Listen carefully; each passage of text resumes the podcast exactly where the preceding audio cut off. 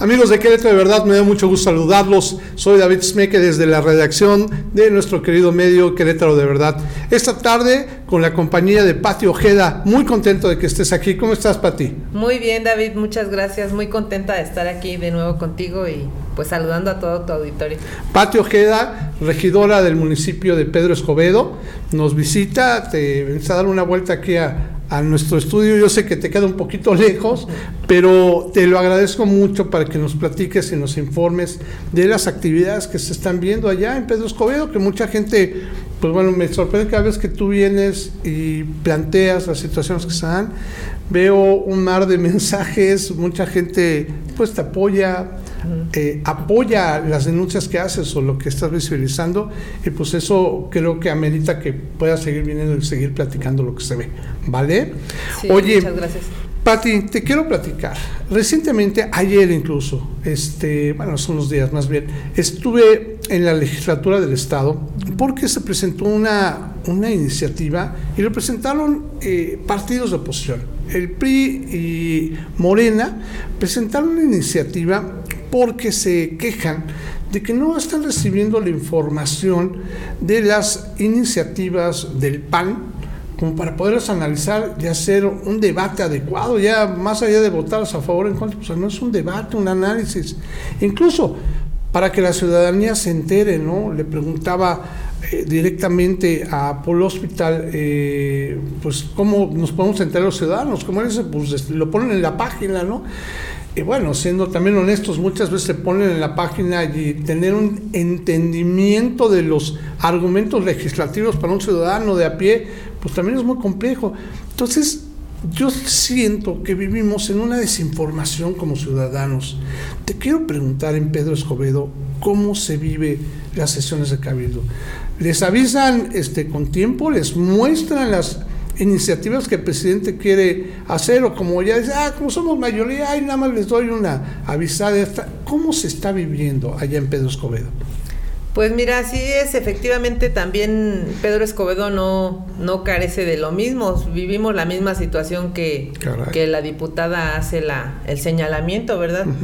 Muchas veces sesionamos, pero los dictámenes o los documentos o los trámites que tendrían que presentarnos previamente para un análisis no nos son presentados, por lo tanto, pues muchas veces yo me abstengo porque no puedes votar algo de lo cual no estés seguro y desconozcas y el día de mañana que la ciudadanía te cuestione por tal o cual situación que votaste, pues con justa razón, porque hoy el acceso a la información es un derecho y, tienen ellos que defender su derecho de acceso a la información, pues entonces nosotros al no tener la documentación, los dictámenes y demás, pues ¿qué, ¿cómo le vamos a responder a la ciudadanía? ¿Cómo votaste si no tenías la información? Entonces es un señalamiento que también en Cabildo constantemente estamos haciendo eh, los representantes de oposición, ¿verdad? De que no podemos estar aprobando cosas de las cuales no se nos otorgue previamente eh, la información adecuada.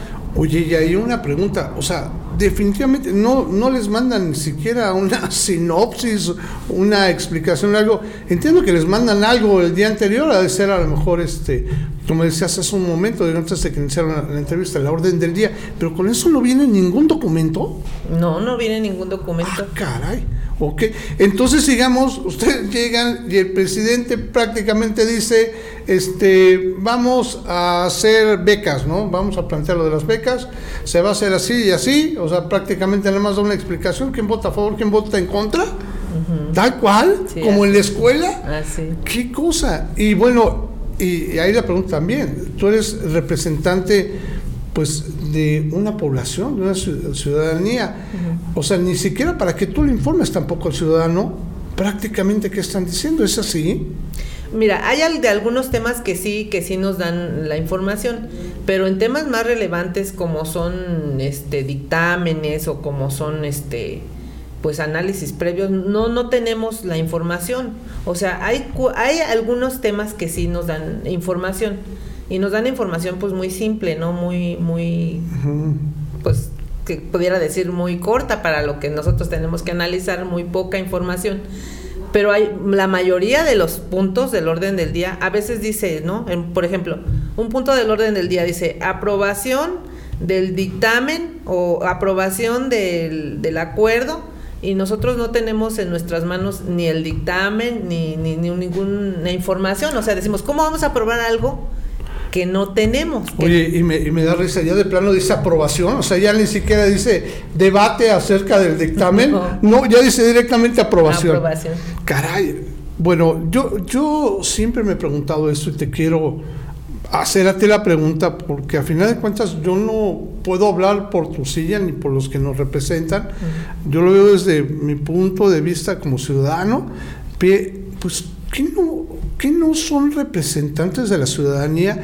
Yo entiendo, y el otro día escuché malamente, porque lo voy a criticar malamente, escuché un comunicador decir, bueno, pero es que la población votó en mayoría por un partido y pues le dio toda su confianza digo, yo no creo tanto eso. O sea, yo creo que aunque haya votado por un, por, un representante, puede ser que esté, esté en desacuerdo con lo que él está autorizando. O de plano, este, cuando nosotros votamos por él, ya nos callamos la boca y lo que él decide es lo mejor para mí. ¿Cómo lo ves tú? Pues no creo que, no creo que primero haya votado por, por la mayoría. O sea, aunque hubiese votado por mayoría por panistas, pues de todas maneras incluso el propio panista tiene que saber cómo es que se están ejecutando los, los dictámenes, los trámites, o sea, tienen derecho de ser informados.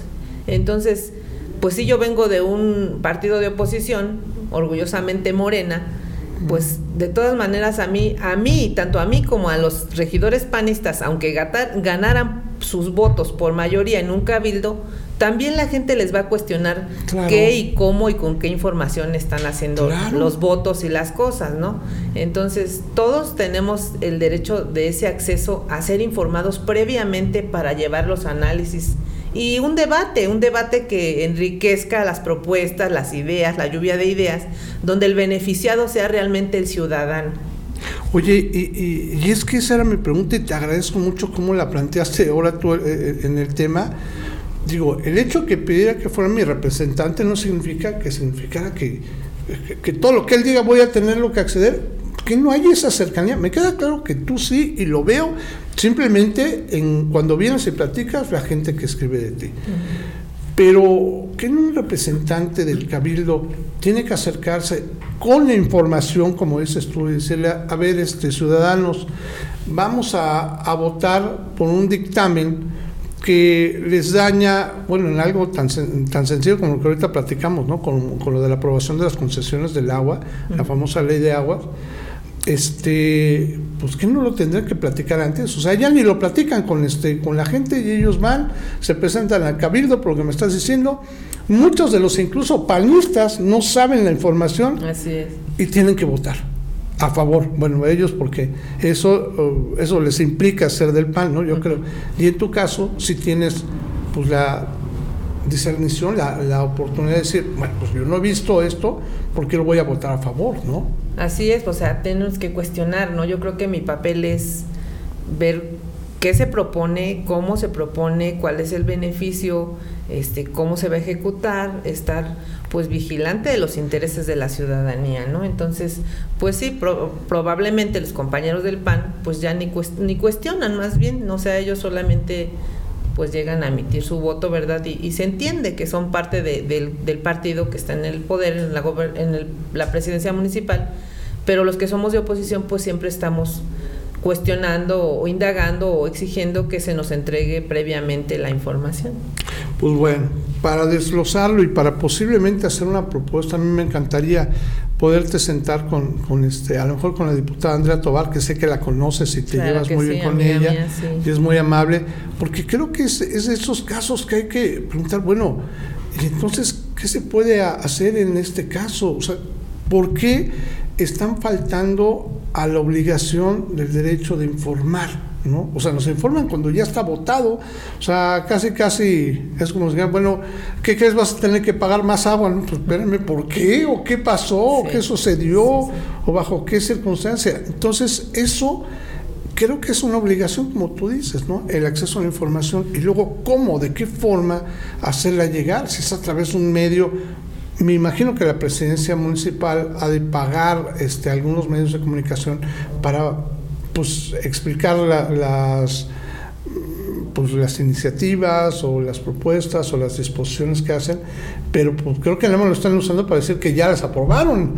Sí, así, ¿no? sí, no, no es previo, o sea, no hay una consulta ciudadana, no, no se da a conocer a la ciudadanía, simplemente pues son, son las propuestas que se ponen sobre la mesa y pues se, votan, ¿no? Decía un, también un comentarista de, de noticias, un, no puede ser un periodista, en realidad era un conductor nada más, eh, y planteaba, ¿no? Que le decía, lo escuché muy bien con la licenciada Andrea Tobar, le decía, no, bueno, pero es que ustedes en el Congreso Nacional, Morena hace lo mismo, ¿no? Aprueba las leyes por la mayoría, ¿no? La licenciada Andrea Tobar dijo algo muy interesante, dice, sí, pero antes de aprobarla, se lo damos a conocer a la gente, como es ahorita lo que está sucediendo con la reforma electoral todos ya conocemos de qué va la reforma electoral, con meses de anticipación antes de que se vote, y todos han dado su postura, hasta yo escuché el INE que está en contra de la reforma, pues bueno, tiene toda la razón de exponerse, algunos ciudadanos en contra, otros a favor.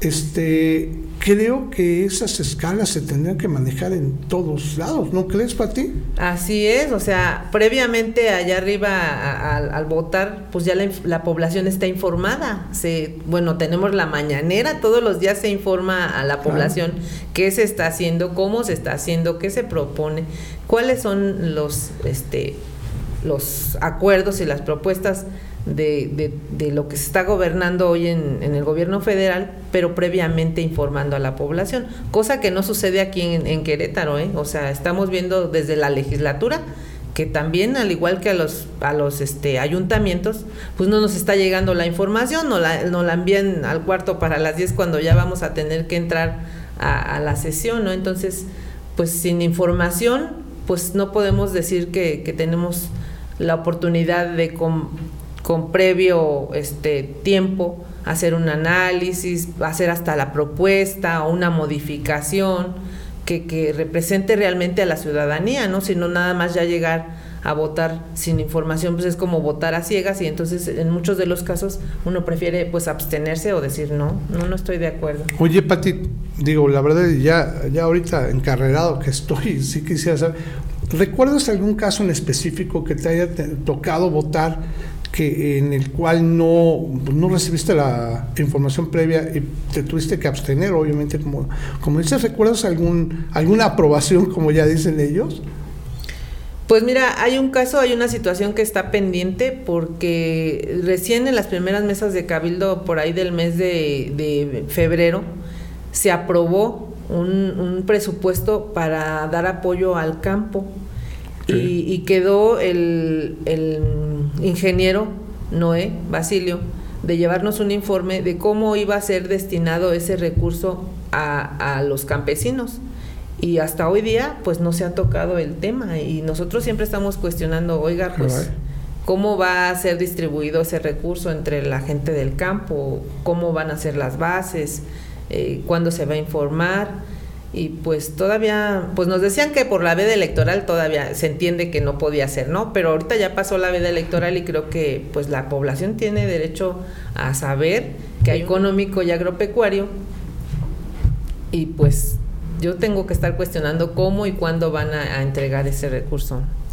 Fíjate que, bueno, ya nada más para terminar, creo que la gravedad de lo que me dices me, me impresiona y yo le voy a pedir al público que te ve, que te sigue, que dé su punto de vista con respecto a esto, porque bueno, ya, ya de plano, bueno, porque entiendo que entonces el, eh, el, dinero ya lo tienen en Pedro Escobedo. Así es. está en un, ¿y dónde está ahorita? ¿No? ¿Ya lo repartieron o, cómo es que se va a repartir? ¿Cómo se va a repartir o quién lo ha recibido? Y, creo que eso es algo muy, muy, delicado, muy delicado. Y, efectivamente se aprobó bajo esa situación pero bien lo dicen, ni siquiera se aprobó cómo se iba a distribuir, por lo que estoy entendiendo. Así es, así es. Nada más se etiquetó 2.800.000 pesos para apoyo al campo. Hablaban de 4.000 pesos por hectárea, pero pues yo hoy en día sigo cuestionando a quiénes, cuándo, de qué manera se va a entregar ese recurso que está etiquetado para el apoyo al campo. Caray, bueno, Pati, nos gana el tiempo. Yo te, te, agradecería mucho que pudieras contestar. Estoy seguro que bajo este, este punto que acabas de comentar, sobre todo esta situación de el préstamo, bueno, no el préstamo, el, apoyo a campo que se dio y que está ahí en, en el aire sin saber dónde, dónde queda eh, te agradecería mucho que vieras nuestras redes sociales cuando empiezan a comentar, porque creo que es un caso delicado y que efectivamente esto raya en el problema del acceso a la información. porque es. increíble que los campesinos no conozcan que está este recurso ya autorizado. ¿Cuánto tiempo tendrá esto que se autorizó? Mm, pues ya va febrero, marzo, abril, dos, tres meses. Dios mío. Bueno, este, esperemos que no esté abajo de un colchón, que al menos esté generando intereses, porque eso sí me preocupa más. Y bueno, yo te agradeceré mucho que puedas, puedas responder los comentarios que nos haga la gente y no tengo más que agradecerte y volverte a solicitar que por favor vengas y nos platiques estos temas que claro que son de mucho interés para muchas personas. Así es, con todo gusto David. Cuando a veces sea necesario este, estar en este medio que es muy grato para mí y, sabedora de que tienes una gran audiencia por la calidad de la información y la honestidad de la información, con gusto yo asistiré. Te lo agradezco muchísimo, Pati. Esta es tu casa y pues ya quedó, que nos vemos próximamente, ¿vale? Y amigos de Querétaro, de verdad, yo les agradezco mucho que hayan seguido esta transmisión. Les pido de favor que dejen sus comentarios. A la gente de Pedro Escobedo, por favor, coméntenos. Si ustedes saben o si ya han oído hablar, pues de este tipo de baja información que está dando eh, eh, la presidencia municipal allá en Pedro Escobedo. Si ustedes conocían de este recurso que se tiene libre y autorizado para el campo, por favor dejen sus comentarios. Estoy seguro que la regidora Patti va a estar al pendiente de ellos y con todo gusto los va a atender. Amigos, síganos a través de nuestras redes sociales y a través de nuestro sitio web, queretodeverdad.mx. Que tengamos bonita tarde. Hasta pronto.